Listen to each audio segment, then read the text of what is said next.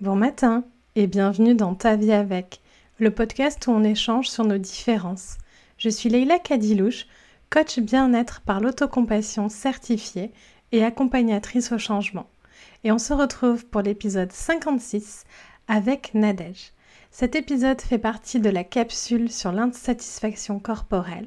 Tout cet été, je récolte des témoignages de différentes personnes, différents profils qui viennent nous parler de leur insatisfaction corporelle et euh, de leur chemin vers la satisfaction corporelle. Quand on pense à l'insatisfaction corporelle, on pense souvent aux personnes grosses ou en surpoids. On pense moins que les personnes minces, voire très minces, peuvent aussi euh, vivre de l'insatisfaction corporelle. L'insatisfaction corporelle n'a rien à voir avec la forme de notre corps. Beaucoup de personnes vivent de l'insatisfaction corporelle même si elles correspondent aux standards uniques de beauté. Nadège vient nous parler de ça dans son euh, témoignage.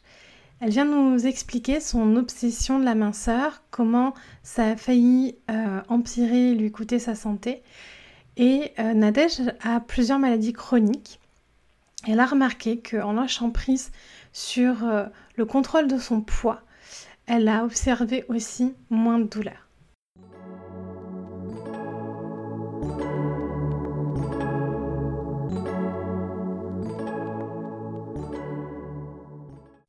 Bonjour Nadège. Bonjour. Est-ce que tu veux bien te présenter, s'il te plaît? Avec plaisir. Euh, donc, je m'appelle Nadège, j'ai 41 ans, j'ai deux enfants, un petit loup de 9 ans et ma fille qui a 19 ans déjà. Euh, je suis mariée et puis euh, bah, je suis coach dans la vie de tous les jours. Euh, J'accompagne des personnes qui, qui se reconnaissent dans le terme atypique sensible. Voilà. Tu accompagnes les personnes atypiques sensibles. merci d'être avec nous aujourd'hui pour parler de l'insatisfaction corporelle, mais surtout pour parler de toi, de ton histoire avec ton corps. quel a été ton rapport à ton corps? Euh, mais il a toujours été, euh, je vais dire, compliqué, c'est un mot qui lui va bien. Euh, mais ben, ça fait très très peu de temps que je l'apprécie comme il est. J'ai eu ce, ce, rapport à mon corps où je le détestais quel qu'il soit. que je sois dans la maigreur ou, ou dans la normalité, entre guillemets. j'ai eu des phases où c'était vraiment, j'étais très très très maigre. Et je, le trouvais difforme et gros, de toute façon. le pauvre. Ça, ça, allait jamais, quoi. Peu importe euh, la forme que ton corps avait, ça, ça n'allait jamais, quoi. C'est ça, c'est que mon regard, il était axé euh, uniquement sur ce qui pourrait être des défauts. Et, euh, et jamais sur ce qui pourrait être joli ou sympa à regarder. Et Jamais non plus, j'imagine, sur la fonctionnalité, sur le fait de, euh, je sais pas, j'ai la capacité de marcher ou j'ai la capacité de... Ça, c'est une chose que j'ai découvert avec toi. Euh, quand euh, j'ai suivi mon, mon, tout premier coaching que j'ai eu le bonheur de faire avec toi. Et, et en fait, à partir du moment où tu m'as dit, en fait, apprécier son corps, ça peut passer par le fonctionnel c'est pas seulement euh, se dire euh, bah, mon ventre il est joli, etc. Parce que finalement on n'y croit pas. Euh, de toute façon, je n'aurais jamais cru. Par contre, mon, ventre est joli parce qu'il m'a aidé à porter mes deux enfants et je l'aime pour ça. oui, en fait. Là, j'y crois. Et à partir du moment où j'ai trouvé des petites phrases comme ça qui me permettaient d'y croire, ça, ça a ouvert la porte et ça m'a permis de, bah, de l'apprécier tel qu'il est parce qu'il eh ben, me donne tellement de bonheur au quotidien et il m'ouvre tellement de portes que bah, c'est là où c'est venu, euh, euh, dire bah, Ok, tu as le droit d'être comme ça euh, et d'être heureuse en étant telle que tu es.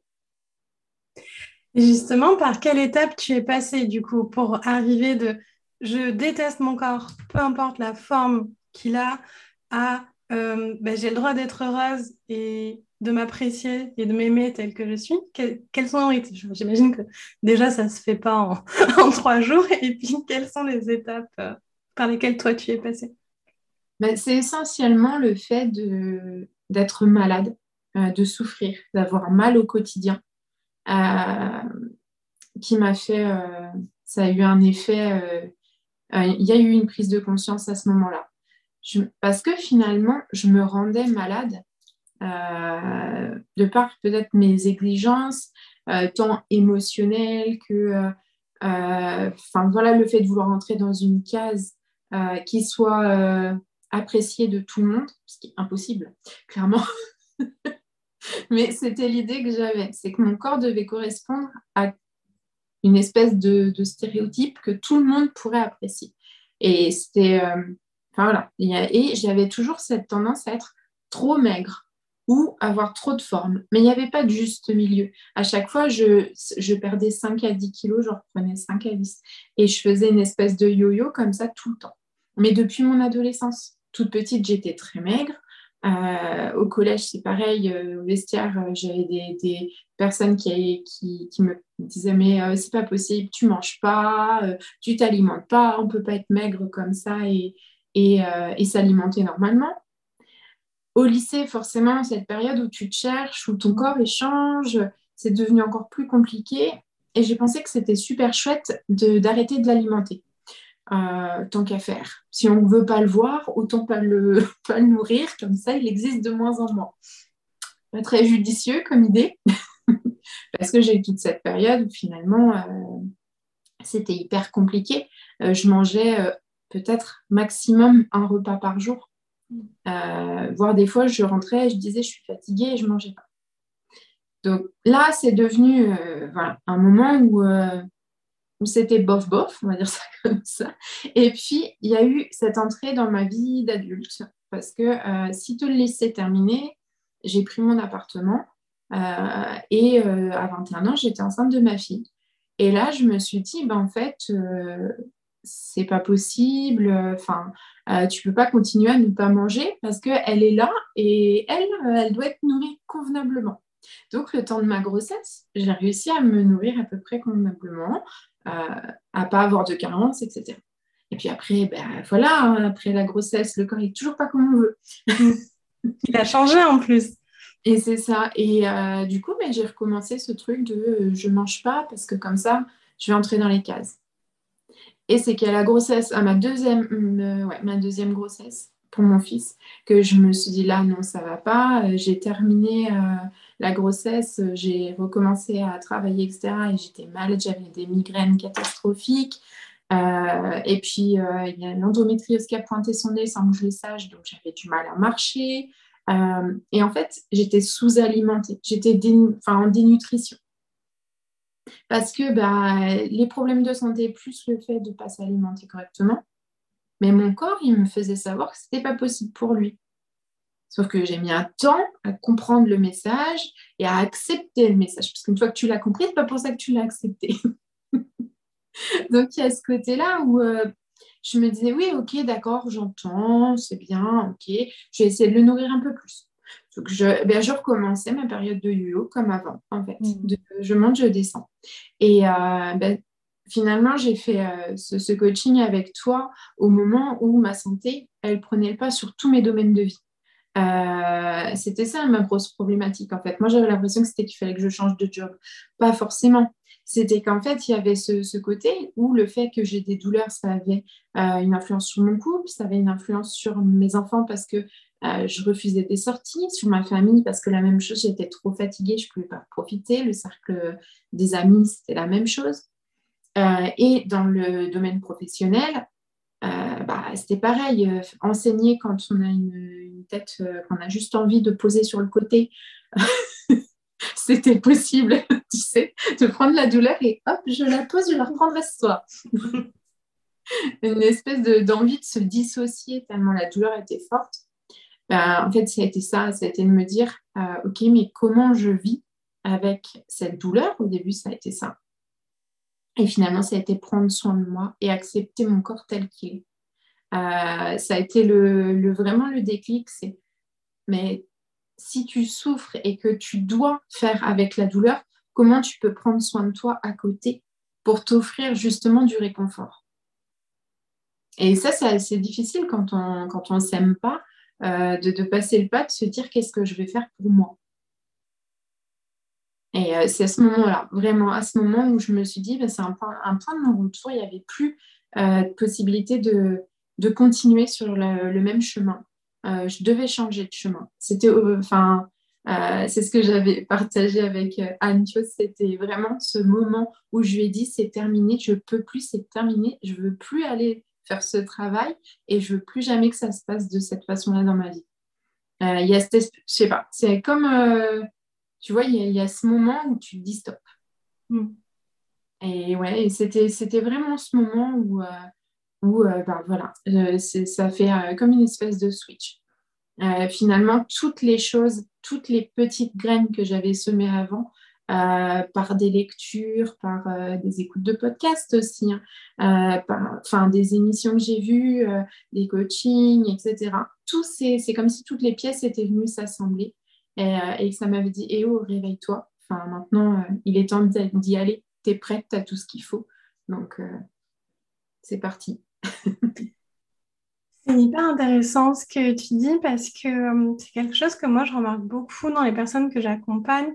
J'ai régulièrement des, malades chroniques qui, qui viennent me voir et où en fait la maladie devient un point de départ pour s'aimer et apprendre à s'aimer son corps parce qu'on peut plus euh, on peut plus nier en fait on peut plus euh, on peut pas mettre de côté on peut pas traverser sa vie en n'aimant pas son corps ou en essayant de pas l'écouter en fait parce que les messages sont, sont trop forts donc on peut plus euh, on peut plus nier et, et en effet un, événement dramatique en fait peut être le point de départ d'un beau chemin au, final.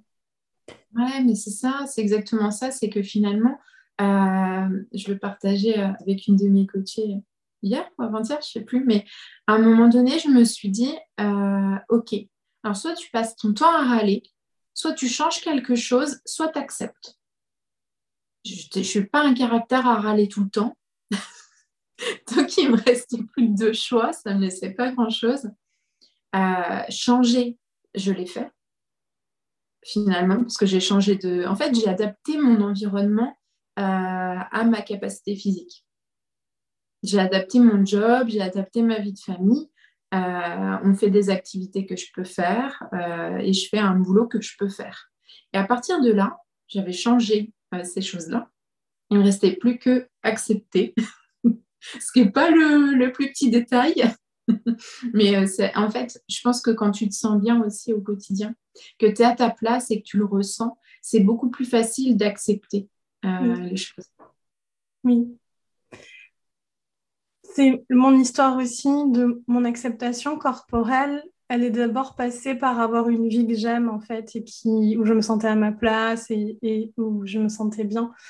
Euh, c'est vraiment intéressant, je trouve, parce que on voit bien dans ton histoire cette croyance de penser qu'on peut contrôler son corps, euh, et en, tout cas qu'on peut contrôler euh, l'apparence de, de, son corps. Et euh, il y a vraiment beaucoup de croyances sur ça. On vit dans une société où, ben, par exemple, la culture des régimes, ça brasse des millions et des millions d'euros. on le voit bien en ce moment en plus. Oui à l'approche de l'été, euh, c'est une catastrophe. Toutes les couvertures de magazines, c'est euh, le super régime. C'est ça. Euh, on a aussi beaucoup de, croyances sur le contrôle du corps des femmes qui viennent en fait d'un système de patriarcat. J'ai appris il n'y a pas longtemps en lisant un extrait du livre Grossophobie d'Edith Berthier, qui est la figure. Euh, en fait, c'est la personne qui a créé le site grossophobie.ca. Donc, au Québec, c'est une personne de grande ressource euh, qui lutte contre la grossophobie. Euh, dans un extrait de son livre, elle explique, elle, elle essaye de remonter ce, culte des régimes de la minceur, d'où est-ce qu'il vient, en fait? Et elle explique, en fait, au moment où les femmes ont eu le droit de vote, il y a un dictat qui s'est imposé de on ne va écouter en politique que les femmes minces. Et puis ça restait un moyen de contrôler euh, consciemment euh, la prise de parole des femmes et qui pourrait s'exprimer en fait, et sur le fait de ben, va falloir changer ton corps si tu veux être euh, prise au sérieux en fait. Puis ça, c'est infusé dans la société après. Donc, apparemment, historiquement, ça remonterait de, là.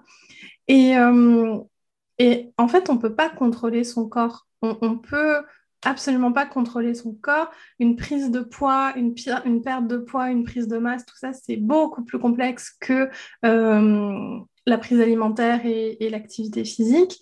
Il y a plein de mécanismes qui entrent en jeu qu'on connaît même encore pas euh, forcément. Et, euh, et même, euh, c'est le marché de la chirurgie esthétique. les résultats ne sont pas contrôlables non plus, en fait. on ne peut pas contrôler son corps, en fait.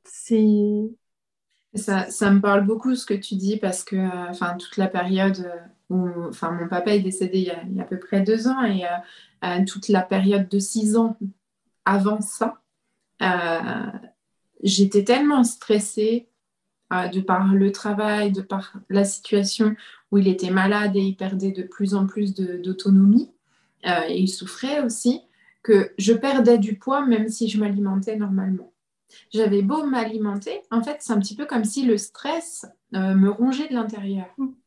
Et je m'en suis pas forcément rendu compte parce que euh, bah, je préférais ne pas monter sur la balance, au moins euh, comme ça je voyais pas les dégâts.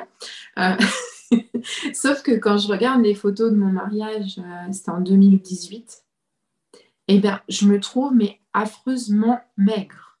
C'est-à-dire que pour moi, j'ai la tête de quelqu'un qui est malade. Mm. Et, c'est fou parce que dans ma tête, l'image que j'avais, c'était que j'avais encore du poids à perdre. Mm. Et il y a ce fameux truc de robe de la mariée. Mm. Euh, tu vois, il faut rentrer dans ta robe. Moi, j'ai eu l'effet inverse, c'est que je rentrais tellement bien dans ma robe qu'il a fallu la retoucher parce qu'elle était trop, trop grande. Et, et c'est une catastrophe parce que ça aussi, c'est des périodes de vie où tu devrais juste euh, te focus sur ton bonheur, etc. Et il y a ces espèces de codes de société où pour te marier, euh, tu dois perdre du poids pour rentrer dans ta robe. Enfin, je trouve ça, c'est affreux quand même ce qu'on impose aux femmes. On ne dit pas aux hommes, euh, tu dois, te, tu dois maigrir pour rentrer dans ton costume, on s'en fiche un peu. Quoi. Euh, Et le pire, c'est que moi, quand je me suis mariée, donc j'étais vraiment infusée dans ce milieu du mariage et tout. Et euh, j'avais trouvé une couturière, donc je fais, ma robe sur, fait faire ma robe sur mesure. Donc elle allait me la retoucher, que je prenne du poids, je perde du poids ou tout ça, elle me l'aurait retouché, ça faisait partie du prix de la robe. Mais la plupart du temps, ce que j'ai appris, c'est que les retouches sont payantes euh, sur, euh, sur ta robe. Mais mon mari, lui, par contre, son costume a été retouché jusqu'à la veille du mariage et il n'a jamais rien payé. Et je me suis dit, ok, donc les retouches sur les robes de mariée des femmes euh, sont euh, payantes, mais les retouches sur les costumes sont gratuits parce que ben, un homme c'est ok, il prend du poids, il perd du poids, son corps change et voilà, mais une femme non. Elle doit, si c'est une bonne femme, elle doit savoir contrôler son corps. Mais c'est ça, et c'est fou, et c'est dans les détails du quotidien, quand... parce que finalement, quand on apprécie, on apprend à s'apprécier. Là, euh, par rapport il y a quelques années, je crois que je dois avoir euh, un peu plus de 10 kilos en plus. Euh, ça n'aurait pas été pensable euh, à un moment donné que je sois, je, enfin, je fais 1m55, je fais presque 70 kilos. Pour moi, ce n'était pas possible. 1m55, 58, tu dois peser moins de 50 kilos dans ma tête. Tu vois à quel point c'est ancré. Et, moi, ça me choque parce que euh, ben, quand j'ai eu mon fils, je me suis rendu compte qu'il y avait vraiment un, problème dès le début, en fait. Ma fille, elle était dans les, dans, elle rentrait dans la norme, tu sais, de cette fameuse courbe-là. Que mon fils, en fait, euh, il avait euh, une tendance à avoir le poids un petit peu plus haut. Et, et, en fait, à chaque fois, mais il était plus grand. Donc, c'était mmh. normal. Mmh. Mais on ne tient pas compte de la taille de l'enfant pour normer son poids. Qu'est-ce que je trouve ça ridicule? C'est idiot. Et, en fait, euh, mais dès le début, tu te rends compte que on nous, contraint à respecter une norme pondérale. C'est un peu. Enfin, et j'ai trouvé ça fou. Et c'est ça aussi. Je me suis dit, j'ai pas envie que lui, il le, il le vive euh, mal, en fait. Peu mm. importe le poids qu'il fera, euh, j'ai pas envie qu'il le vive mal. Et, d'autant plus que c'est une donnée, le poids qu'on ne peut pas contrôler. Et moi, je me souviens très bien, moi j'ai toujours été dans la courbe, mais tu sais, un peu haute. En fait. Dans le haut, de le, sur le carnet de santé, là, il y a un, écart, quoi. C'est ça, la perfection, un peu plus, un peu moins. Un peu moins, voilà. Moi, j'ai toujours été dans le un peu plus. Et donc, il y a toujours eu énormément de pression sur euh, mon poids et la, une mise au régime très jeune. Et aujourd'hui, on sait que 95% des régimes sont des échecs. Euh, et on entend par échec euh, que la personne reprend le poids perdu, mais souvent des kilos en plus aussi. et, et, voilà, et c'est principalement comme ça que l'obésité en fait se, se crée. C'est à force de, de, régime et de perte de poids et de reprise de poids, et surtout de, de privation et compensation derrière en fait, parce qu'on sait que s'il y a privation, il y aura un, mécanisme de compensation euh, derrière. Et donc, on est en train de faire une, euh, au lieu de se focuser sur les habitudes, parce qu'en fait, le poids, moi, ça, c'est un truc, ça m'a pris, je sais pas toi ça te l'a pris longtemps à déconstruire, mais alors moi, ça a été, ça, a été la chose sur ce chemin-là la plus dure à déconstruire pour moi, qu'on peut être gros et en bonne santé. Ah, ben ça, alors, finalement, mon corps, il est venu me dire tout seul que je peux peser plus lourd et ne pas avoir mal. Mm. Et je pense que c'est mon corps qui m'a prouvé que ça pouvait être possible d'être au-dessus de, la courbe de poids et de se porter euh, mieux que si on est en dessous et que pourtant tout le monde. Parce que, enfin, quand je te dis le, truc de la robe de mariée, quand j'ai demandé conseil à la vendeuse, elle m'a dit non, mais vous pouvez porter n'importe quelle robe, tout vous va. Et moi, je me suis dit, c'est affreux ce truc. C'est-à-dire que en fait, euh, j'étais tellement mince que je pouvais choisir n'importe quoi, mais j'avais pas le droit d'avoir de conseils. Mm. Moi, je l'ai mal vécu sur le moment. Je me suis dit, mais Enfin, c'est sympa, du coup, débrouille-toi toute seule. Et eh bien en fait, c'est bien d'être en sous-poids socialement. Euh, et quand tu es au-dessus, on te dit tu vas être malade. Sauf que moi, j'étais malade quand j'étais en sous-poids. Je ne suis pas malade maintenant. C'est le fait d'être euh, extrêmement mince. Euh, je n'étais pas résistante à, mon quotidien. en fait, c'est tout bête, mais euh, une, fatigue, une fatigue extrême, euh, le moindre petit euh, choc émotionnel, bah, ça vient, enfin voilà, t'épuiser, les, les, douleurs. Enfin, il y avait plein, plein de choses qui étaient beaucoup plus intenses. Et la migraine était beaucoup plus intense et beaucoup plus présente quand j'étais en, en, dénutrition, finalement, parce que mon corps, il manquait des choses. Clairement, c'est ça, en fait. Mais on t'alarme pas. Mon médecin m'a dit, mais manger de la viande ça n'a rien réglé. Hein. Et je déteste ça en plus. Moi, je mange pas de viande à la. Donc, il a trouvé que c'était vachement bien comme conseil. Euh, et, en fait, tu vois, quand en surpoids, on va te dire arrêtez de manger ceci, faites pas cela, euh, dirigez-vous vers ça. Alors que pour moi, ben, du coup, mon vécu, c'est l'inverse. C'est mon surpoids au quotidien ne me rend pas malade. Par contre, le fait d'être euh, à un poids vraiment très bas, là, c'est un danger. Euh, même limite, enfin, je me dis j'aurais pu euh, sombrer dans une anorexie. Et, là, ça aurait été euh, quand parce que j'ai énormément lu sur le sujet et je me dis que finalement, je vois beaucoup moins de personnes en surpoids en danger réel que ce que je peux avoir découvert par rapport au sous-poids. Mm. Et on ne le met pas en avant. On dit ah mais c'est ok. Non. Et, et dans ton le partage que tu nous fais de ce qui s'est passé avec la robe de mariée, je trouve ça assez horrible parce que ça fait vraiment instrumentalisation de ton corps, de t'es un cintre en fait. tu sais, ça m'a fait ça de ça fait t'es un cintre, on peut tout mettre sur toi, mais euh, ah non, peut-être que t'as ta forme de poitrine, ta forme de hanche, même en étant mince ou maigre, ta forme de poitrine, ta forme de hanche, ta forme d'épaule, qui fait que euh, certaines robes vont plus te plaire que d'autres selon ce que tu veux, en fait. Euh, je trouve ça assez fou. Et, euh, et, sur l'histoire de la santé et du poids, alors moi j'ai beaucoup lu aussi, parce que ça m'a pris très longtemps, c'était très ancré chez moi, que ben, je pouvais pas être grosse et en bonne santé, en fait. Puis quand j'ai recommencé à regarder mes habitudes de vie, j'ai une alimentation qui est diversifiée, j'ai pas d'alimentation émotionnelle, je connais mes signaux de faim, de satiété, euh, je fais 45 minutes de sport quotidiennement, euh, mes analyses sanguines sont bonnes. Pourquoi en fait? Faudrait que je perde du poids. En fait, il n'y a pas de raison. Euh, c'est ça. Et médicalement parlant, s'il n'y a aucune raison il y a des fois, oui, des choses qui vont se déclencher. Enfin, c'est tout bête, mais je prends mon mari, par exemple, il a du cholestérol. Donc, il y a des aliments, il va falloir qu'il fasse plus attention, qu'il soit plus vigilant sur tel point pour ne pas se mettre en danger. Et c'est OK. Là, oui, on va aller voir un petit peu, être un peu plus contrôlant, entre guillemets, sur certains aliments.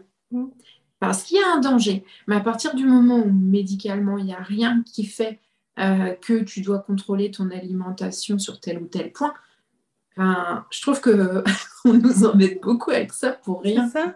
Et quand bien même ton mari enlève certains aliments pour des raisons de santé, il peut peut-être avoir une perte de poids, peut-être n'en aura pas non plus en fait. Ah, c'est sûr. Euh, et, et, on n'a pas le, on a une marge, une marge de manœuvre, mais on n'a pas un contrôle sur ça malgré ce qu'on veut nous, nous, faire croire en fait.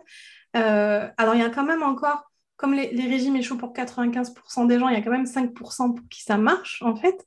Puis je pense que c'est ces personnes-là qui vendent ça, en fait. Ce que j'allais dire, c'est les 5% qui sont mis en avant euh, de façon glorieuse. Euh, enfin, Parce que moi, je vois souvent, euh, quand, quand j'allume la télé un peu le matin, bah, en fait, il y a plein de, de, programmes où te vendent des pilules miracles, des machins. Mhm. Mais il y en a, mais plus ça va, plus il y en a, j'ai l'impression. Comme on a de plus en plus de chaînes, dès que tu changes, tu zappes, tu tombes sur un truc comme ça. Alors, sur le moment, ouais, tu te dis ah, bah pourquoi pas finalement, tu vois, parce que as moi je sais que j'ai encore ce truc mmh. de. Euh, voilà, mais au fond de moi, je sais que ça ne fonctionne pas. Euh, donc euh, après, il y a la raison qui revient, tu sais, tu as le, un vague petit truc qui reste que tu n'as pas encore maîtrisé, hein, parce que bon, tout se maîtrise pas dans les pensées. ça vient comme ça, et il y a des, pourquoi pas qui se promènent. Euh, et puis après, ben, on se dit, ben non, mon expérience, elle m'a prouvé que c'est pas comme ça que ça fonctionne. Euh, puis après, ben, moi, je sais aussi que ma prise de poids, elle est aussi due à mon traitement euh, pour l'endométriose. Donc, il y a tout un truc hormonal. alors, comme je suis de temps en temps rattrapée par mes travers, j'ai tenté de faire deux semaines où j'ai mangé que du bouillon et de la soupe de légumes. J'ai pas perdu un seul gramme. Mmh. Bon, j'avais faim. Oui. tu devais être fatiguée aussi. Mais c'est ça, et tu te dis, ben, en fait, je me suis fait rattraper, et c'est pas grave. De temps en temps, on peut se faire rattraper par nos vieux démons, mais c'est de, voilà, se rassurer soi-même et de se dire, ok, voilà, t'as fait ça, c'est pas grave. Euh, de toute façon, moi, ça me fait rire parce que, enfin, je me dis, franchement, j'ai fait ce, truc totalement idiot parce que euh, bah, j'avais envie de tester. Je teste, ça m'a pas, euh, au niveau de la santé, créé quoi que ce soit de dangereux. Mis à part, comme tu dis, qu'on a tendance à être fatigué parce que forcément, le corps, il demande autre chose. Et puis qu'après, tu as tendance à aller manger un peu de chocolat, beaucoup trop de pâtes et il se rattrape en fait. Et, je pense c'est ça, c'est que des fois, on a des envies de manger, comme tu disais tout à l'heure, euh, qui peuvent être liées au fait qu'on ne se sent pas trop bien. mais bah, c'est pas très très grave. même si parce qu'on se sent pas trop bien, on prend un carré de chocolat, ça va pas ruiner notre été. Donc voilà, c'est, et, c'est là-dessus, je pense qu'il faut aussi déculpabiliser.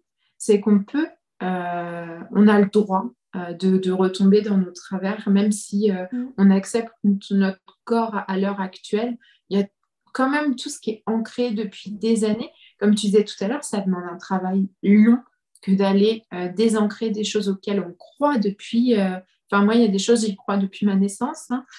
donc, c'est pas en, 3-4 ans que je vais déconstruire euh, euh, des années et des années euh, de croyances sur le corps et l'alimentation finalement. Ah non, c'est. Enfin, puis moi, j'ai pas du tout fini ce chemin-là, absolument pas. Il est en cours pour moi et le, la culture des diètes, les croyances, la grossophobie sont tellement présents autour de nous, dans nos sociétés, euh, transmises par le milieu médical, la télévision, les médias, euh, l'école, enfin euh, partout, que ça fait vraiment, c'est presque culturel en fait. C'est, ça fait vraiment, c'est des croyances que moi j'étais jamais venue remettre en question que si tu étais gros, si tu étais obèse, c'était un problème de santé en fait, tu vois. Et aujourd'hui, les quand tu parles de l'école, euh, enfin, moi, pour avoir enseigné euh, dans le programme, tu as euh, l'alimentation conseillée. euh, qu'est-ce que tu dois manger, etc. Cette année, mon fils, il a eu droit, il m'a regardé, il m'a dit non, mais c'est n'importe quoi. Pourquoi il faudrait, le... en fait, c'est présenté dans une espèce de pyramide où le troisième aliment le plus important, c'est la viande. Moi, j'en mange quasi jamais. J'en mange que quand je suis enceinte, en fait. Je ne sais pas pourquoi. Donc, euh, et mon fils, il n'aime pas ça. Il n'en mange pas, il n'aime pas. Par contre, euh, on mange des, choses qui vont être euh, des steaks végétaux, des choses comme ça. On en fait, on, vient compléter ce qui pourrait être carencé. on crée notre propre équilibre. Mais à l'école, on apprend que on doit manger de la viande quasi à chaque repas, enfin ou au moins une fois par jour. Et après, à côté, tu as le discours écolo qui vient te dire ne mangez pas trop de viande parce que. Mais en fait, on est pris entre deux étaux. Euh, on a ce, côté. Et moi, qu'est-ce que j'ai vraiment envie de faire? Euh, Qu'est-ce qui me fait du bien et qu'est-ce qui est bon pour mon corps? Hmm. Et, qu'est-ce qui correspond à nos valeurs aussi, tu vois, par hmm. exemple, euh, pour les produits laitiers, en fait, on s'est rendu compte qu'il y avait un lobbying des produits laitiers qui finançait euh, énormément le ministère de la Culture. Et donc, on parlait beaucoup. Moi, je me souviens, moi, j'étais d'une génération où on avait des petits déjeuners à l'école, pas tout le temps, mais euh, pour mm. promouvoir le petit déjeuner avec beaucoup de produits laitiers. Je suis intolérante aux produits laitiers, je ne le savais pas à l'époque, mais ça m'allait pas du tout. je, suis née allergique au lait, tu sais, l'enfant très, euh, très facile dès la naissance. du coup, ça, c'était pas possible. Mais tu vois, il y a la petite chanson, euh, les produits laitiers sont nos amis pour, la, vie. Et ben à chaque fois, c'est un truc qui te reste. Hein. Quand, quand, tu vois les produits laitiers, tu as cette musique dans la tête. C'est ça. Je trouve que tu as eu quand même un conditionnement publicitaire. Puis c'est vrai que moi, c'est pareil, à l'école, euh, enfin, euh, c'était imposé. Le midi, tu avais un produit laitier obligatoire. Euh, on te disait le matin, il faut manger, alors soit boire un bol de lait, soit manger un yaourt. Et en fait, c'était très conditionné. C'était il faut, il faut, tu dois faire mm. comme ça. Et c'est ça aussi qui est difficile. C'est s'autoriser à faire autrement que ce qui nous a été transmis. Et par une institution. Parce que l'école, mm. ça reste quand même. Normalement, tu n'apprends pas des bêtises à l'école. Mm. Euh, donc, tu fais confiance à ce que tu as appris et ça te reste. Et le, le c'est difficile. Et en fait, moi, ce que j'ai appris, c'est que nos besoins sont aussi divers que nos corps et qu'en écoutant son corps, on, comprend ses besoins, mais ce que son besoin en, protéines, en glucides, en, tout ça, eh ben, va euh, dépendre de ton activité, de ton métabolisme, de la région où tu habites, de... enfin, parce que le, temps va avoir un effet euh, sur ça. Moi, je t'assure qu'au Québec, je ne mange pas du tout la même chose l'hiver que l'été. Hein, bah non, mais forcément. Enfin, en Normandie, nous, c'est tout le temps pareil. Donc, tu peux y aller, c'est bon. Non, mais vraiment, même les envies, euh, le corps euh, nous transmet des envies de quelque chose. Moi, je sais que l'hiver, on va souvent à la montagne. À la montagne, je ne mange pas du tout la même chose que ce que je vais manger quand je suis en Normandie. Euh, enfin, ça nous arrivait d'avoir des, des, saisons à la montagne où il faisait moins 20. Toi, tu as des moins 40, moins. Je sais pas. Non, non, on ne va pas au-delà de moins 25. Moins 25. Tu vois, j'ai fait moins 28, moi, à la montagne. Et ben, je me rends compte que mes besoins là-bas ne sont pas les mêmes. Pas pour autant que je prends du poids. Je mange beaucoup, beaucoup plus parce que j'en ai besoin. Non seulement parce que je fais des, des activités sportives euh, et puis le, le froid. Euh, enfin, moi, je sais que ça me, ça me, ça me demande de me nourrir euh, différemment. Mmh.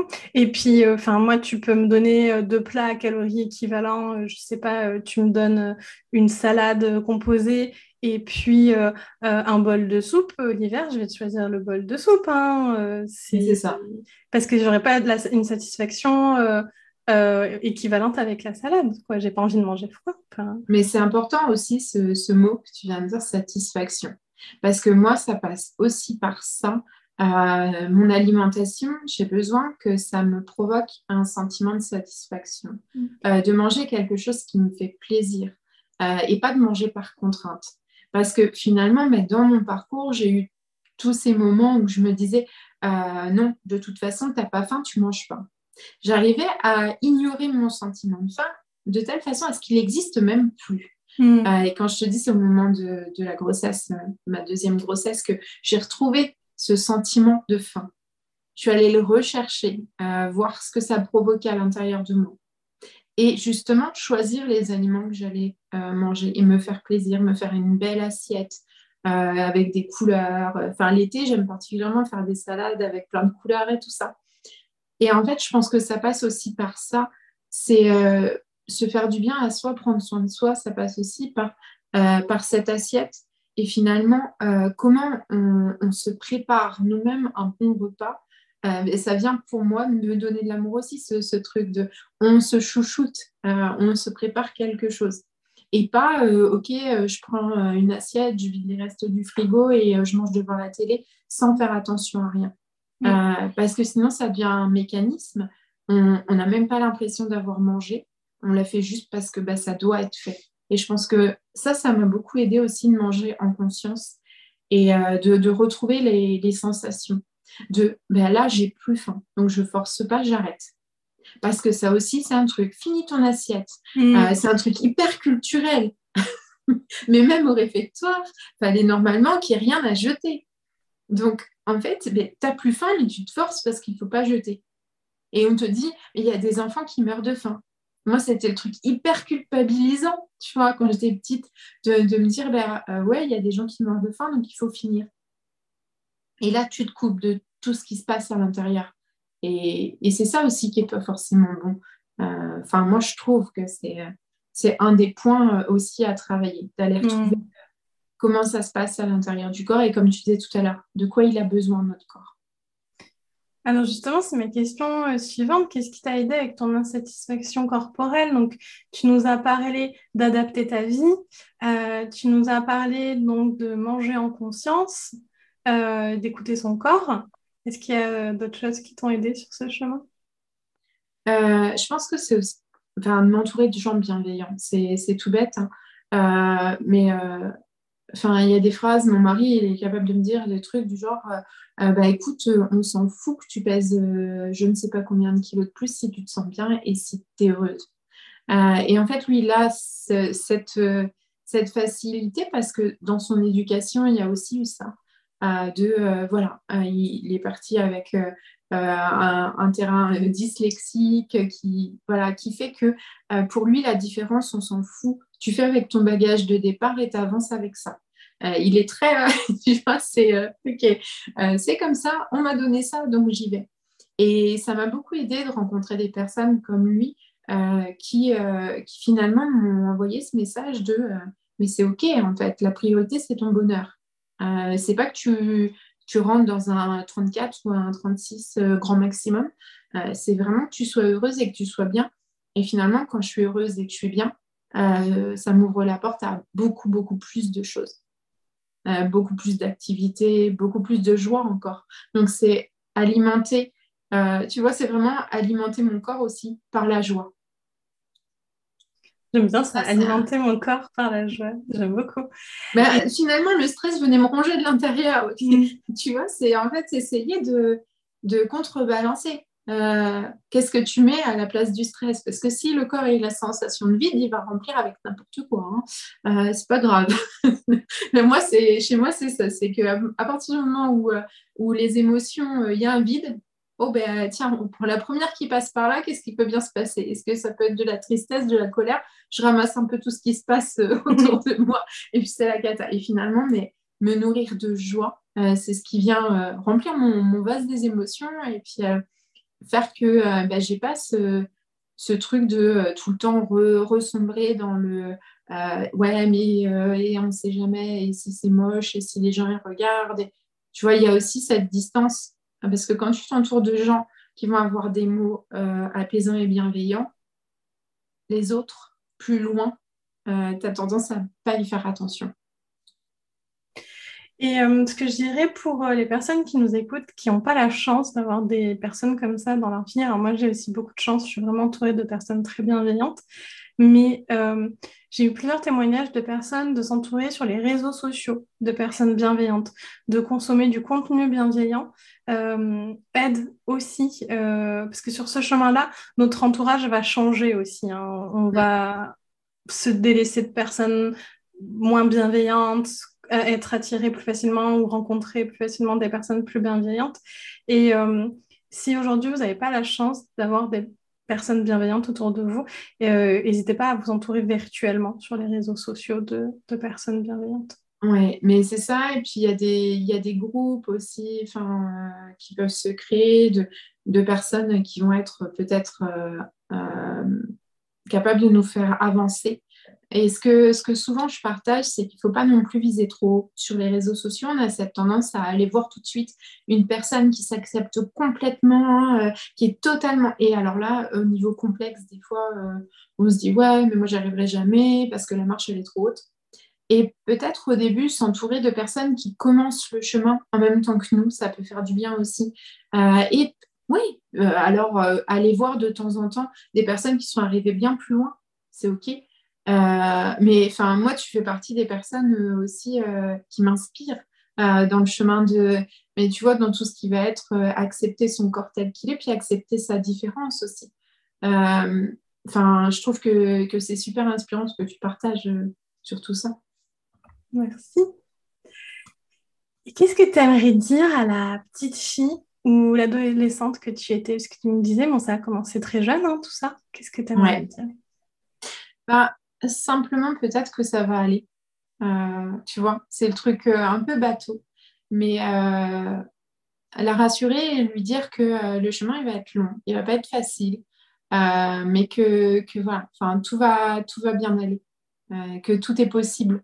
Et, et c'est ça aussi que, que j'ai envie de partager à une grande majorité de personnes, c'est qu'il n'y a rien d'impossible.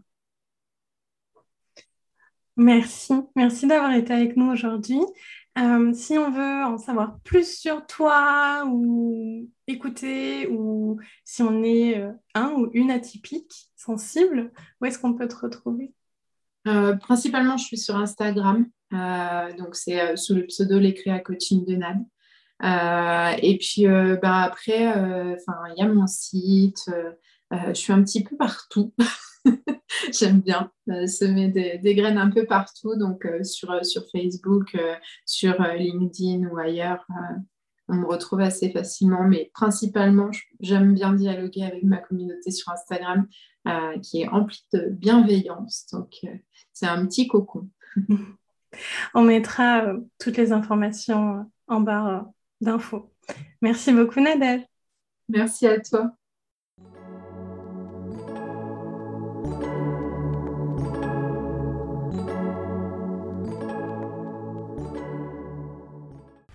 Merci d'avoir écouté cet épisode jusqu'au bout. Si tu souhaites en savoir plus sur mes accompagnements, n'hésite pas à me suivre sur Instagram, Facebook ou sur notre site internet www.lklcoaching.com. Force et amour à toi